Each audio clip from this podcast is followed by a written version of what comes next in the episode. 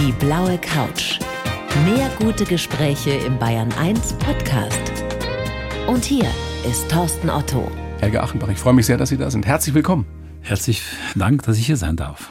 Herr Achenbach, hatten Sie denn eine gute Anreise, die weite Anreise aus dem Rheinland? Nein, die war natürlich besonders, weil heute hat es zum ersten Mal seit, ich glaube, Monaten geschneit und die Düsseldorfer haben wohl, was den Schnee angeht, keine Erfahrung. Das hat also sehr, sehr lange gedauert am Flughafen. Also Sie kommen jetzt gerade aus Düsseldorf. Merkt man denn an den deutschen Flughäfen schon etwas vom Coronavirus? Absolut, man merkt. Man merkt, ja? dass es weniger ist, weniger Passagiere, habe ich das Gefühl.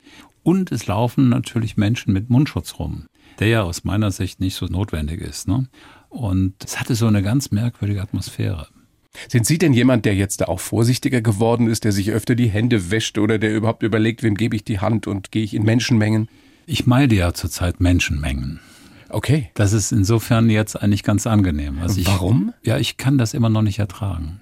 Also zumindest in Städten oder dort, wo man mich eher kennt, bin ich sehr ungern, weil ich werde immer so angeklotzt. Das ist nach wie vor so, ja? Ja, es ist so, ja. Und es ist nicht weniger geworden durch das Buch natürlich auch, durch die vielen Talkshows und alles, was da so passiert ist, die, die ganze Berichterstattung bin ich natürlich präsent. Und das, was eben passiert ist, ich bin präsent einerseits in der Kunstszene, aber gleichzeitig auch beim gemeinen Volk, weil natürlich der Aldi Aspekt da reinkommt. Der Aldi-Betrug eben. Der Aldi, ja klar. Ja. Das heißt, Sie sind für viele Menschen, die ihre Geschichte nicht ausführlich kennen, die nur die Schlagzeilen kennen, sind Sie nach wie vor der Millionenbetrüger. Ich bin der, ja, das ist so eine Mischung. Also ich stehe mit meinem VW-Bus an der Ampel neben einem Busfahrer der Rheinischen Bahngesellschaft Düsseldorf. Der schaut so rüber, erkennt mich und macht einen Daumen hoch. Da hatte ich das Gefühl, der hat mich so eher wie ein, ein Freund begrüßt. Ne? Und dann gibt's natürlich öfter auch die Solidarität der ganz, ganz Reichen, die mich sehen und dann verachten. Also insofern ist das eine ganz interessante, einmal Robin Hood und auf der anderen Seite der böse Bube. Das heißt, Sie polarisieren nach wie vor. Wie ist das denn mit ganz normalen Leuten, die ihre Geschichte vielleicht nicht kennen? Wir können es ja gleich noch mal ein bisschen, ein bisschen zusammenfassen. Sie waren ein sehr, sehr erfolgreicher Kunsthändler. Auf Du und Du mit den Reichen, mit den Mächtigen. Sie haben damals zum Beispiel 2014 ja auch das Quartier des DFB in Brasilien ausgestattet, viel Lob dafür bekommen. Und auf dem Rückflug dann wurden Sie festgenommen. Genau wegen Betrugs, ja, weil sie, weil sie Rechnungen gefälscht hatten, Bilder zu überhöhten Provisionssätzen verkauft haben. Diese Geschichte, wenn Sie heute ganz normalen Menschen erzählen, die vorher davon nichts wussten, wie reagieren die auf Sie? Ja, das ist eben genau der Unterschied. Auf der einen Seite die, die was von Geschäft verstehen und auch die Reichen sagen, der hat unsere Leute beschissen, böser Bube. Und die, die eben aus dem Volk kommen, sagen, also jetzt wollen wir doch mal festhalten, dass die von Aldi ja auch nicht zimperlich mit ihren Lieferanten umgehen. Außerdem, so großzügig waren die nie, die sind eigentlich geizig. Und da gibt es dann so Verständnis. Also es gibt so eine ganz merkwürdige, spaltende Situation. Also ich bin einerseits natürlich dann immer Robin Hood ein wenig, ne, weil ich es ja nicht den Armen weggenommen habe. Äh, und gleichzeitig aber auch der böse Bube. Wobei natürlich, es ist Betrug gewesen. Sie saßen dafür im Gefängnis, sie haben dafür gebüßt. Also jeder hat eine zweite Chance verdient. Können wir alles noch ausführlicher besprechen. Also wir wollen es auch nicht verharmlosen. Ja. Nein, aber man muss ja mal Folgendes sehen. Klar war das bescheuert von mir und war auch völlig unrichtig. Ne? Aber man darf sich ja nicht, man muss sich eines mal auf der Zunge zergehen lassen. Ich habe für 120 Millionen Herrn Albrecht die besten Kunstwerke und die schönsten Oldtimer verkauft. Heute ist das Paket nach ungefähr acht Jahren, zehn Jahren, sicher drei bis vierhundert Millionen wert. Das heißt, der einzige böse Schritt, den ich gemacht habe, ich habe mich auf diese, anstelle jetzt auf diese Provision nicht einzusteigen, um Nein zu sagen, war ich eben willfährig und habe mich sozusagen dem Kapital gebeugt. Ja, Sie waren der Meinung, die Provision ist zu, zu gering, zu die Sie kriegen, Klar. wobei Sie sich natürlich darauf eingelassen haben genau, das und haben dann im Nachhinein eben überhöhte Provisionssätze abgerechnet. Ich habe mehr abgerechnet, als wir vereinbart hatten. Nicht überhöht, natürlich im Rahmen des Ganzen. Das, Sie müssen das so vorstellen. Also ein Kunsthändler, würd, ja, genau. Herr Achenbach, ich, ich würde gerne da später genau. noch äh, ausführlicher genau. drauf eingehen. Wunderbar. Was mich, was mich interessiert oder warum ich das auch jetzt nochmal angesprochen habe, ist, in dieser Situation, man ist ein super erfolgreicher Geschäftsmann hat vielleicht im Hinterkopf, ah, vielleicht habe ich da einen Fehler gemacht oder nicht. Und dann wirst du auf einmal verhaftet auf dem Höhepunkt deines Erfolgs. Was ist Ihnen da durch den Kopf gegangen? Na, erstmal taumelt man. Das ist so, als wärst du Boxweltmeister, gehst in einen Kampf, denkst du bist der Champion auch nachher und dich trifft mitten ins Gesicht ein Schlag und du gehst K.O.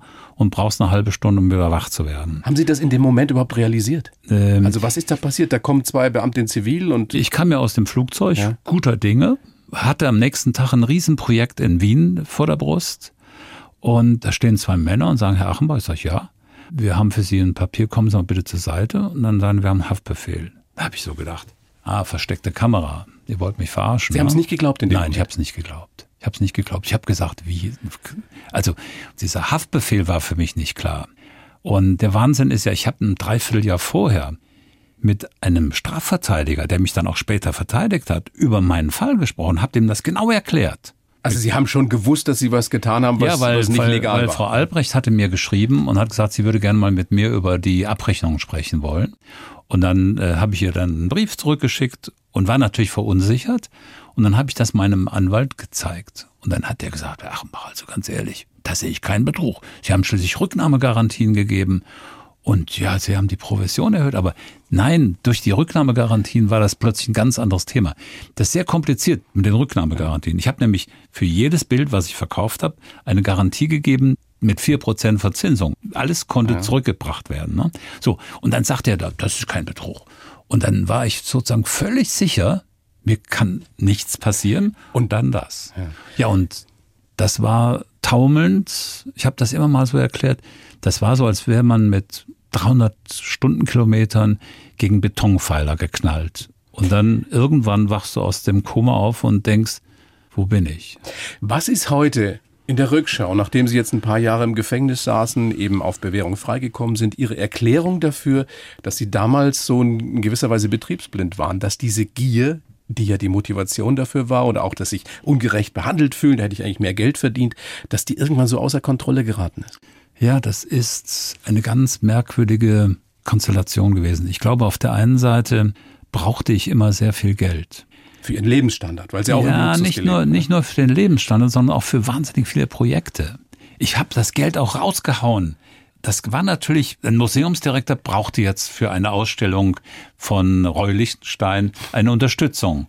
Kannst du mal gerade? Und dann Der Achenbach ich, ist da. Ich war immer da. Um welche ich, Beträge geht's da oder ging's da? 100.000, 200.000, 50.000. Ich habe für viele Künstler Subventionen gemacht. Ich habe Kataloge produziert, alles, alles, alles. Also nicht nur für sich Nein, überhaupt nicht. Also wobei ihr Lebensstandard natürlich schon also high klar, end war. Der, der Lebensstandard war angepasst an das Leben der Reichen. Das ist auch so ein typisches Ding. Ne? Vorher fuhr ich einen VW Käfer und dann war es halt später dann der dicke Bentley, weil ich mich hab da eben auch beeinflussen lassen. Warum? Was hat Sie so gereizt? Sie waren ja ein erwachsener Mann schon, also kein junger Kerl. Was hat Sie an diesem Leben dieser Superreichen? Wir haben vorhin schon so ein bisschen darüber geredet, dass wir ja alle wissen, dass noch mehr Geld die Menschen in der Regel nicht zufrieden macht. Warum sind Sie da so drauf eingefallen? Tja, das ist wahrscheinlich hängt mit einem Minderwertigkeitskomplex zusammen. Also ich kam ja aus kleinsten Verhältnissen und da ist man natürlich anfällig. Und dann gibt's eben, also ne, es gibt ja viele, die aus kleinen Verhältnissen kommen und dann Karriere machen und auch nicht kriminell werden. Anders als ich. Ne? Ich bin ja dann kriminell geworden durch diese überhöhte Provision. Und ich war auf dem Trip, ja, das kann ich alles auch und ich hol mir das und ich war sehr fasziniert zum Beispiel vom Privatflugzeug. Also das Schönste war für mich damals, mit einem Jet zu fliegen. Früher kamen sie zu mir eingeflogen, die Reichen, und dann habe ich selbst gehabt. Das war so diese Verführung.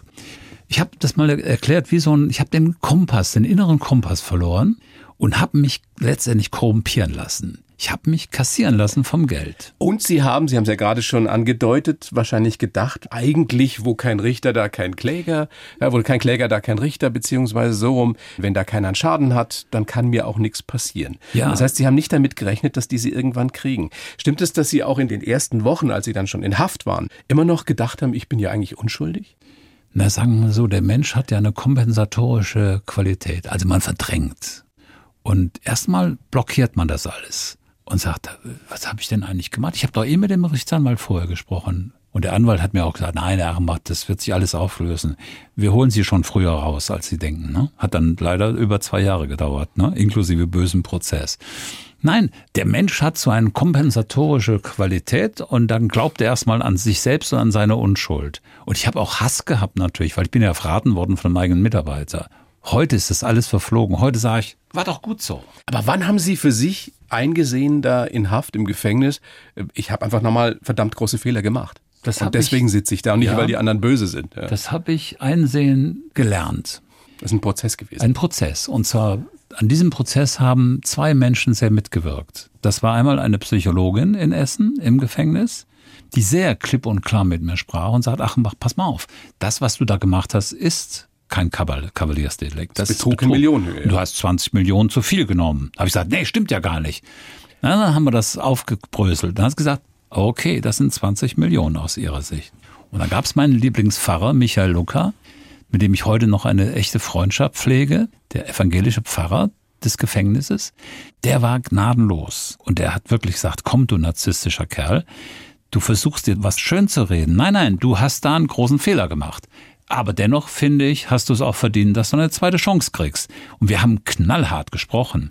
Und da gab es auch keine Möglichkeit des Ausbüchsens, der Kompensation der Inneren. Ne? Das war ein Prozess von mindestens drei bis vier Monaten. Und ja, und man fühlt sich dann, ich habe mich wirklich elend gefühlt, wie ein Schuft.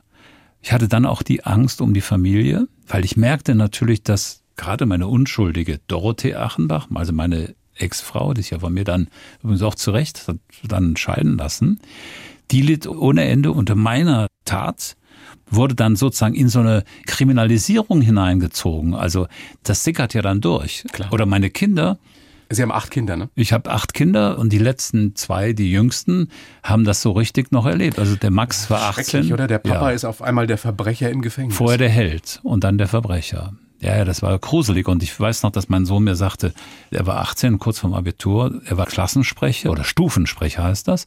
Da kam eine junge Frau oder ein Mädchen zu ihm und sagte, hör mal, du heißt doch auch Achenbach, hast du was mit diesem Aldi-Betrüger zu tun? Dann hat er sie angeschaut und gesagt, ja, ist mein Vater. Also, Wie ist denn da das Verhältnis heute? Heute ist das aufgeräumt. Wir haben das alles irgendwie gemeinsam bewältigt und es gibt eine Blut ist dicker als Wasser Mentalität bei der Familie. Und selbst meine geschiedenen Ehefrauen stehen heute eigentlich geschlossen hinter mir und sind an meiner Seite. Jetzt habe ich das Gefühl, da sitzt aber auch ein geläuterter Mensch vor mir. Wenn Sie die Chance hätten, diesem Helge Achenbach von vor, weiß ich nicht, sechs, sieben, acht Jahren was zu sagen, was wäre das? Wie gucken Sie auf den? Ich hätte dem gesagt, pass mal auf, Helge, sei radikal ehrlich. Lerne Nein zu sagen und mach keinen Scheiß. Und lerne es. Und versuch nicht immer everybody's darling zu sein. Das ist ja dieses, das ist das dieses Markenzeichen Teufel- der Narzissten auch. Ja, das ist ja Dass man genau. eigentlich ein, ein gestörtes Selbstwertgefühl Klar. hat, von allen geliebt werden will, ständig aber auch denkt, ich eigentlich müsste ich viel mehr wert sein, Genau. viel mehr haben, die anderen Ja. dann auch runtermacht. und die sich dann auch die Wahrheit zurechtbauen, zu zimmern. Ne? Das ist ja das Problem. Und wenn man heute, ich will das ja nicht jetzt weglegen, ne, sondern also die Narzissten sind grundsätzlich in der Mehrzahl im Gefängnis. Also Es, gibt, bösartige Narzissten Klar. und es gibt, äh, Es gibt- Menschen, die ihr Leben ganz normal ich glaube, meistern. ich ja. habe in der Zeit meines Gefängnisaufenthalts sicher 80, 85 Prozent, 90 Prozent Narzissten erlebt. Ja. Die auch deswegen im Gefängnis Ja, saßen, nicht- weil sie sich eben ja. selbst zerstörten. Ja, mit egal die, was. Ja, genau. Und die aber auch das nicht einsehen. Die haben nicht den Prozess gemacht. Es ist übrigens unglaublich schwer, als Narzisst nicht mehr Narzisst zu sein. Du bist immer Narzisst.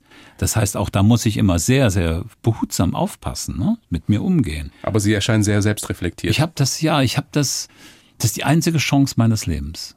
Jetzt im Nachhinein, das zu schaffen. Das ist der einzige Weg. Wenn Sie noch mal ganz zurück könnten in Ihre Kindheit oder in Ihre Jugend, Ja, ich was glaube. würden Sie anders machen? Kindheit konnte ich ja nicht steuern. Da hat es ja dramatische Themen gegeben, wie zum Beispiel Eine lieblose Mutter. Äh, der Vater, der nicht mein Vater war. Also brutales Erlebnis, ne? Immer auf der Suche nach Anerkennung und Liebe, die ich nie gekriegt habe. Das ist ja leider sozusagen versaut. Und das habe ich, das habe ich mitgekriegt. Und das ist ja auch ein klitzekleiner Teil einer Ist Fehlentwicklung. aber ne? keine Entschuldigung Soll es nicht kriminelles sein. Handeln. Nein, man, irgendwann nicht. ist Nein. man selber dafür verantwortlich, was Ja, man ist draus doch, macht. Ist doch völlig klar. Aber das ist dieses narzisstisch geprägte, was sozusagen, du bist ja dann Narzisst, weil was bei dir nicht gestimmt hat. Das ist ja so, ein Narzisst hat ja irgendwo ein Kompensationsthema. Klar. So, das befeuert die Jungs ja auch. Ob das jetzt, ich sag mal, Donald Trump ist der Obernarzisst in Amerika. Herr Erdogan sicher genauso. Und gehen wir weiter. Ich kenne hier in Bayern, bei Bayern, München sicher auch narzisstisch geprägte. Ja, ich glaube, du kannst in jede Top-Ebene gucken, so, auch in der freien Wirtschaft, so, und du wirst Narzissten finden. Menschen, ja. die sich auf eine spezielle Weise besonders lieben, aber eigentlich sich kaputt machen, weil sie ein Defizit haben. So. Und jetzt gilt es eigentlich genau das, wenn wir über das Thema reden, was würdest du anders machen? Ich glaube einfach, dass mir dieses Ehrlichkeitsgehen gefehlt hat. Ich habe immer ein bisschen so diese Trickserei war immer da. Ja, ich war immer so ein bisschen Filou. Also das begann ja quasi bei dem Vertrieb meiner ersten Fotos auf dem Schulhof als ich beim Klassenkameraden diese tollen Pornoheftchen entdeckte beim Vater, ne, vom Vater und habt ihr Geschäfte mitgemacht. Und dann habe ich diese ausgeschnitten und habe die dann im Dirke Weltatlas verkauft und zwar von Groschen und die farbigen für 50 Pfennig vom Schulhof. So, das war so der der kleinste Ansatz und ich habe immer irgendwo gekämpft natürlich auch. Und du musst, um durchzukommen, musst du auch mal alle fünf Grade sein lassen. Und das war natürlich mein Fehler. Aber wahrscheinlich wäre ich niemals so weit gekommen, wäre ich immer ganz, ganz, ganz, ganz brav gewesen. Ihr Buch heißt Selbstzerstörung. Jo. Sind Sie durch damit mit Selbstzerstörung? Oder ist dieser Prozess bei einem Narzissten nie ganz beendet? Also ich brauche einige Lasso Träger, die hinter mir herlaufen. Sie haben ja also wirklich Menschen, die dafür prädestiniert sind. Sie wohnen, stimmt das wirklich, in einer Dachwohnung bei Günter Wallraff? Mit Günter Wallraff. Mit ja, Günter Wallraff ja, zusammen. Also ihr Haus. teilt euch eine Küche, oder? Wir teilen uns eine Küche und es ist eine wunderbare Möglichkeit der ständigen Reflexion. Ein moralischer Stell Kompass. Ja, großartig. So. Dann habe ich aber auch eine tolle Freundin, die mit mir ein Buch gelesen hat über radikal ehrlich sein. Eine wunderbare Frau für die es immer nur um Integrität und Ehrlichkeit geht. Und ich habe ein paar alte Freunde wiedergefunden, die ich verloren hatte schon auf dem Wege des großen Helge, die heute wieder an meiner Seite sind, weil sie den Helge lieben. Und dieses, was sie damals so gereizt hat, was ja ihr Verderben war, dieses Luxusleben, das interessiert sie heute gar nicht mehr? Ach, Wie würden mal. Sie leben, wenn Sie Ihre Schulden, ich glaube 20 Millionen Schulden haben Sie, ja. wenn die weg wären und Ihnen jemand, weiß ich nicht, 50 Millionen vermachen würde, auch nur 5 Millionen, würden Sie wieder ein dickes Auto nein, fahren, in der Villa leben? Also Privatjet? Würde, äh, nein, nein, nein, nein. Aber ich, ich sag mal so, ich baue ja daran, dass unser Verein Kultur ohne Grenzen, Culture Without Borders, wo es ja um Künstler aus Kriegs Verfolgte Krisen. Künstler, ja. Verfolgte Künstler geht, aber auch um Künstler, die im Dialog mit diesen Künstlern deren neue Heimat begleiten und das Arbeiten in einer neuen, wie so eine Art Brücke, für die bin ich ja dabei, auch Studios zu entwickeln. Und ich spreche jetzt gerade mit einem Freund, dass wir vielleicht auf den Kanarischen Inseln von ihm ein Haus bekommen mit Ateliers. Ich kann ja auch betteln, ne? Das ist ja mein, mein nee, Sie Glück. sind ein Menschenfänger. So. Ja. Und, und wir sind so dabei, diese Struktur immer mehr zu entwickeln. Und es ist, ich könnte manchmal heulen, wie schön es ist, wenn du einen verfolgten Künstler erlebst, wie der wieder dankbar ist, nachdem er eben aus den Klauen von einem blutsaugenden Erdogan rausgekommen ist. Aber für Sie würden Sie ausschließen, dass Sie nochmal der Versuchung erliegen des Geldes, des großen Geldes? Radikal ehrlich? Ja, ich glaube, das habe ich kapiert. Es hat mich auch nicht wirklich glücklich gemacht, sondern wenn ich so manchmal Fotos sehe oder auch Aufnahmen, ich war da so ein fetter Kerl und war immer so ein bisschen drüber. Und da war ja auch etwas, was mich trotz all dem ganzen Erfolg immer irgendwo auch hat unzufrieden sein lassen. Haben Sie eigentlich noch zum Beispiel Klamotten von damals? Ja, ich habe Ihnen wahrscheinlich nicht mehr passen. Meine Ex-Frau hat damals ähm. Die hat die ganzen Anzüge die soweit Schuhe und so weiter, das sind äh, alles das hat sie zur Spedition geschafft. Der Spediteur hat das dann für mich aufbewahrt und als ich dann Freigänger wurde, durfte ich das abholen und er hat mir das kostenlos zur Verfügung gestellt, das Lager, ne? Und ich trage aber doch ab und zu mal, ich habe jetzt völlig bescheuert, interessant übrigens auch.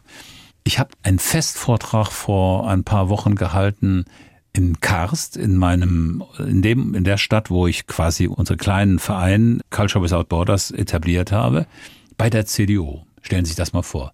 Helge Achenbach, Altlinker, wird eingeladen, die Festrede zum Neujahr zu halten bei der CDU, vom Saulus zum Paulus. Und Helge sprach über das Verändern eines Menschen und über mein Projekt.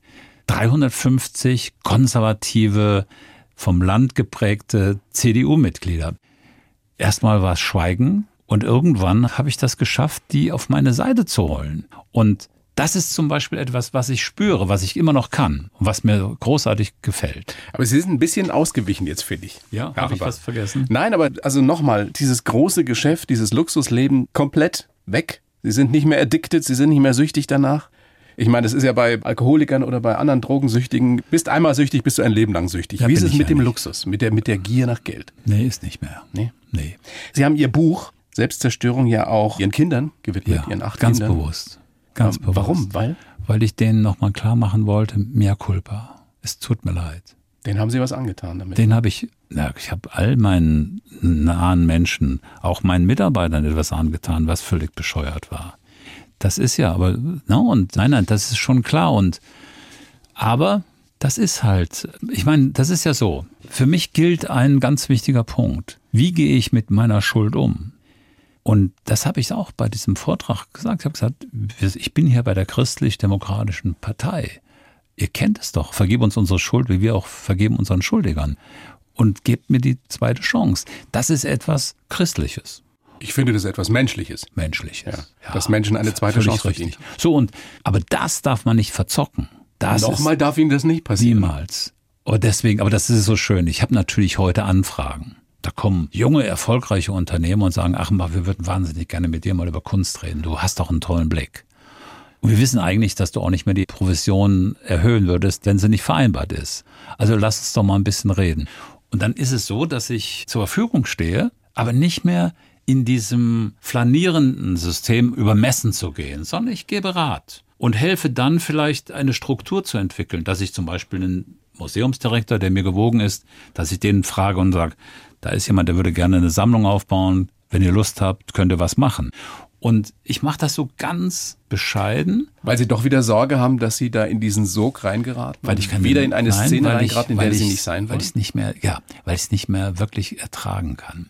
Es ist ja so, ein ganz großer Aspekt im Verhältnis zur früheren Kunstwelt, in der wir stecken, ist ja heute dieses spekulative, gierige.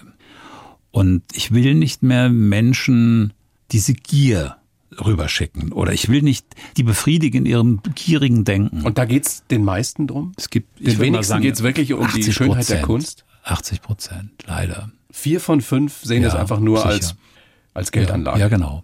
Und das hat mich auch so abgeturnt. Das war ja etwas, ich bin ja in den 70er Jahren losmarschiert, weil ich die Kunst so geschätzt habe, die Künstler geliebt habe.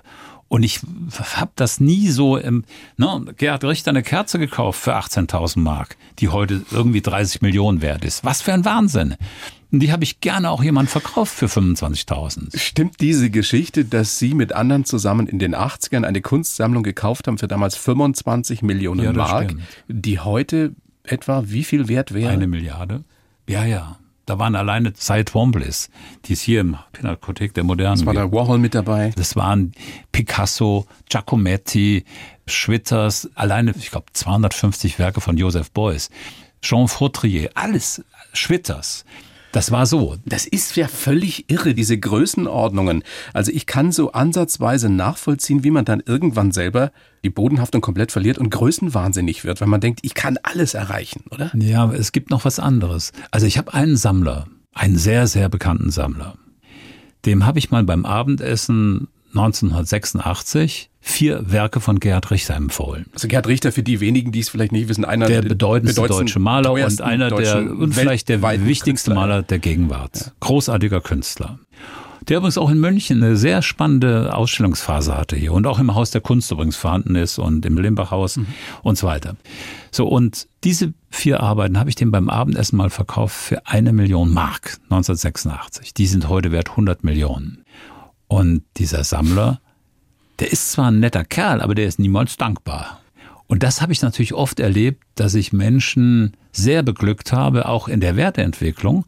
Aber das kriegt keine, du kriegst keine Anerkennung. Aber kannst du das erwarten, Ich habe immer gedacht, man könnte das erwarten. Vielleicht wenn es um Geschäft geht? Ja, das ist das Problem. Herr Achenbach, das ist wirklich spannend, dass Sie da sind. Ich freue mich sehr über den Besuch. Habe für Sie, wie für jeden Gast, einen Lebenslauf geschrieben. Den würde ich Okay. Ihnen jetzt rüberreichen. Sie kennen ihn nicht. Nein. Sie lesen ihn so vor und sagen mir dann danach bitte, was Sie davon halten. Bitteschön. Okay, also, ich heiße Helge Achenbach und war der Dealerkönig der Kunstszene. In der schillernden Luxuswelt der Superreichen konnte ich meine Gier irgendwann nicht mehr kontrollieren und habe die Fehler meines Lebens begangen. Dafür habe ich einen hohen Preis bezahlt. Meine damalige Welt ist zerbrochen und ich werde wohl bis an mein Ende dafür büßen müssen. Ich bin ein Narzisst, ein Lebemann, Menschenfänger, der eine Menge auf die harte Tour lernen musste. Vom großen Geld lasse ich mich nicht mehr locken und manipulieren. Dafür sorgen meine bodenständigen Freunde. Mein großer Traum, schuldenfrei zu sein. Haben Sie aber schnell geschrieben von das ist toll. Nein, ja, aber passt so oder passt steht da sehr Quatsch gut. drin? Nein, passt. Passt, Dies- passt, passt. Dieser, dieser Traum, schuldenfrei zu sein, ist das realistisch in diesem Leben? 20 Millionen sind's, ne? Circa, na, es sind vielleicht noch, sogar noch mehr, aber es ist auch noch was reingekommen, diese Auktion. Ich hatte ja zweieinhalbtausend Kunstwerke, da sind, glaube ich, ungefähr 15 Millionen reingekommen. Ich weiß nur nicht, was der Insolvenzverwalter so pro Jahr abrechnet. Ne? Da geht natürlich auch wieder vieles verloren. Ich weiß nicht genau. Ich hatte vor ein paar Tagen ein Gespräch mit einem Insolvenzanwalt, der mir kostenfrei mal einen Status machen möchte, weil er mich mag und gesagt hat, Helge, ich will dir helfen. Nochmal ganz kurz zum Verständnis. Diese Pi mal Daumen 20 Millionen sind deshalb da. Also ich habe 16,9 Millionen zivilrechtlich verloren gegen Albrecht wegen der erhöhten dem Aldi Provision. Albrecht, ja. genau, Aldi Albrecht. Und dann aber gibt's noch so, man muss sich das so vorstellen, alle meine Konten wurden beschlagnahmt. Durch diese Beschlagnahme waren meine Firmen plötzlich nicht mehr in der Lage, Rechnungen zu bezahlen. Dann sind diese ganzen Firmen pleite gegangen. Und dann gibt es Bürgschaften, die ich mal irgendwann gegeben habe für meine Firmen. All das kommt auf mich zu.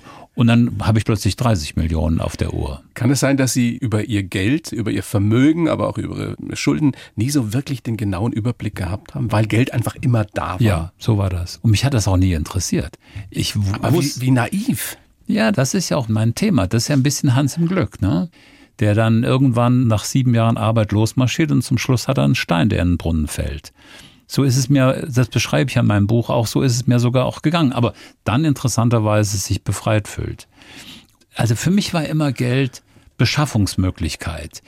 Der Anerkennung, Künstler zu unterstützen, natürlich auch den dicken Frauen Willi, den dicken. Willi rauszuhängen, ein dickes Auto zu fahren, Frauen zu imponieren. Leute einzuladen. So, all das also Ganze. auch schon zu protzen. Ja, das ist ja genau. Ohne dass es vielleicht so eine fiese Protze war. Also beispielsweise, ich bin in New York Marathon gelaufen 2000 mit 104 Kilo und hatte 50 Mitläufer.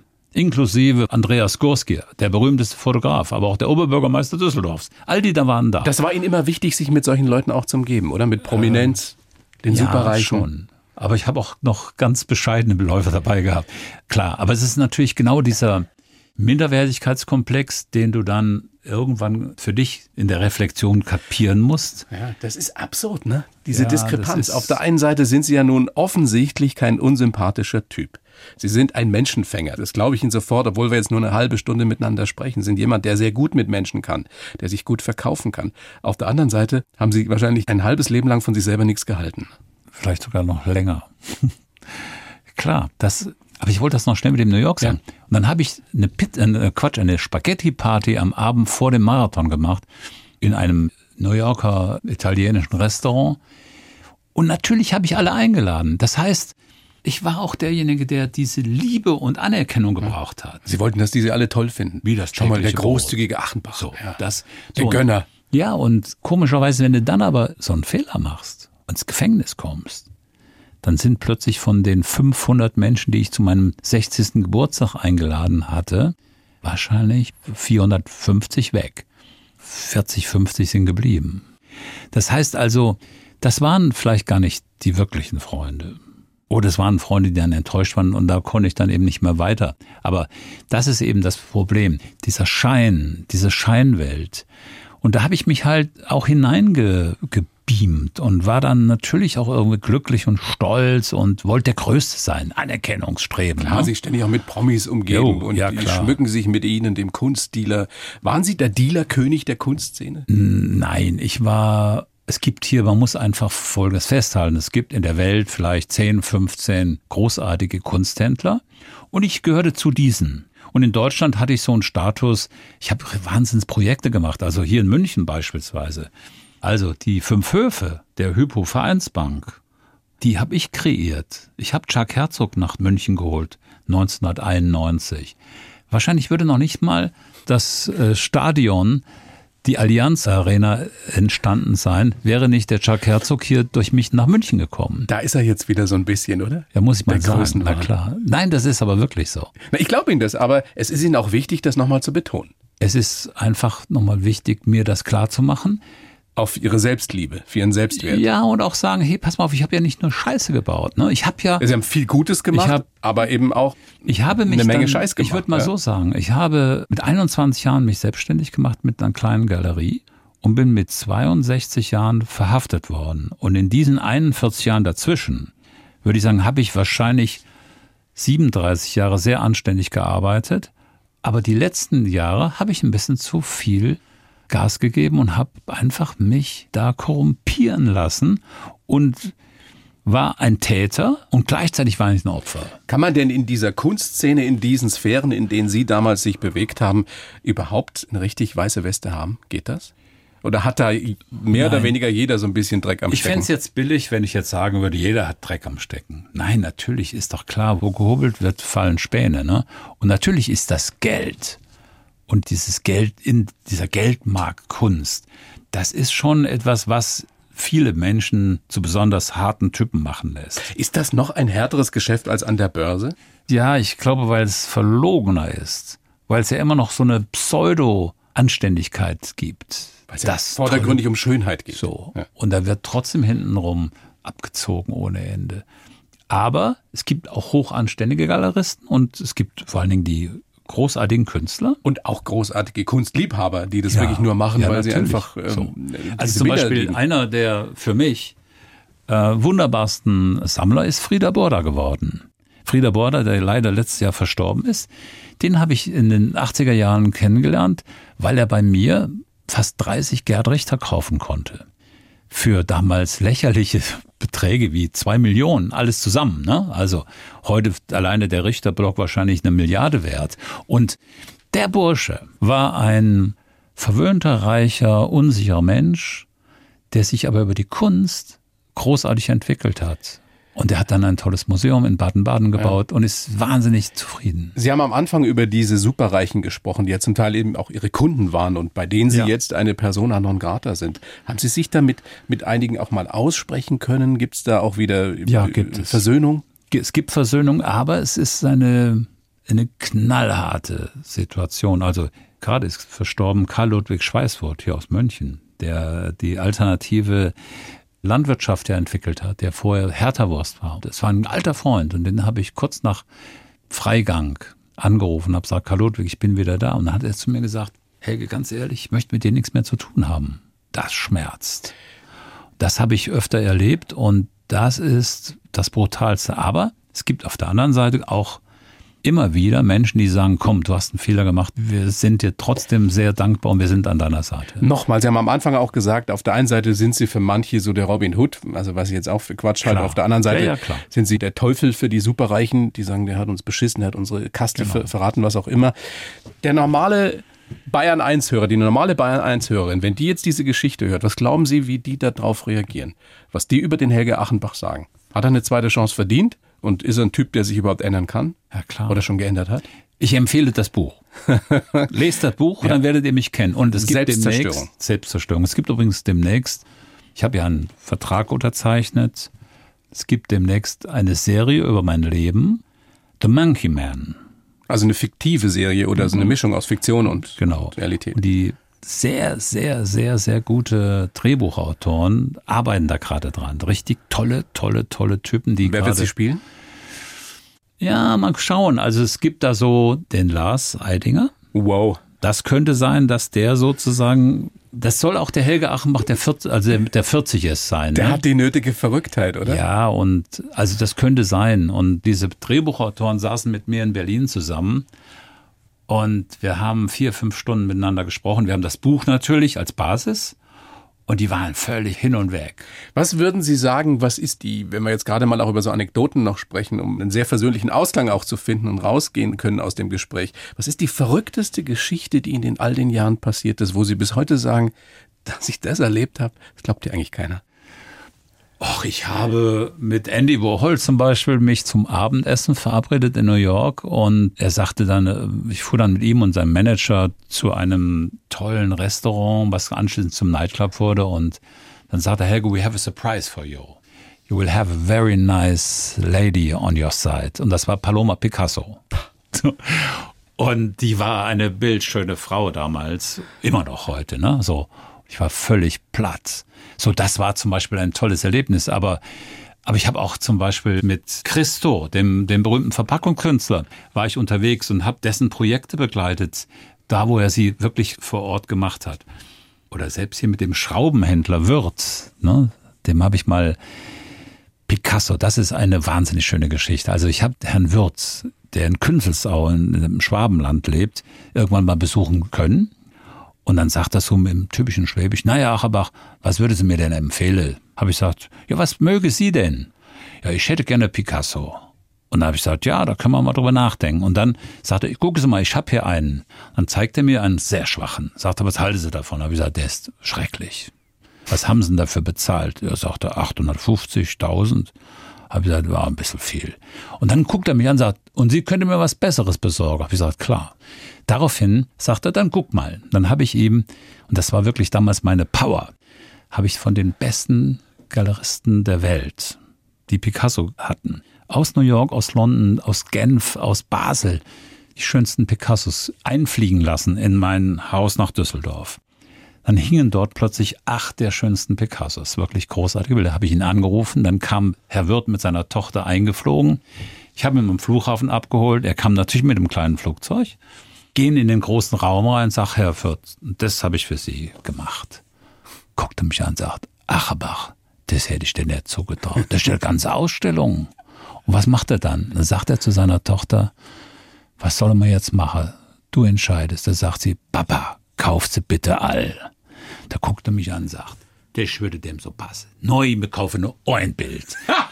und dann, und dann hat er eine Dora Maar gekauft für damals 2,1 Millionen. Jetzt kommt der Punkt.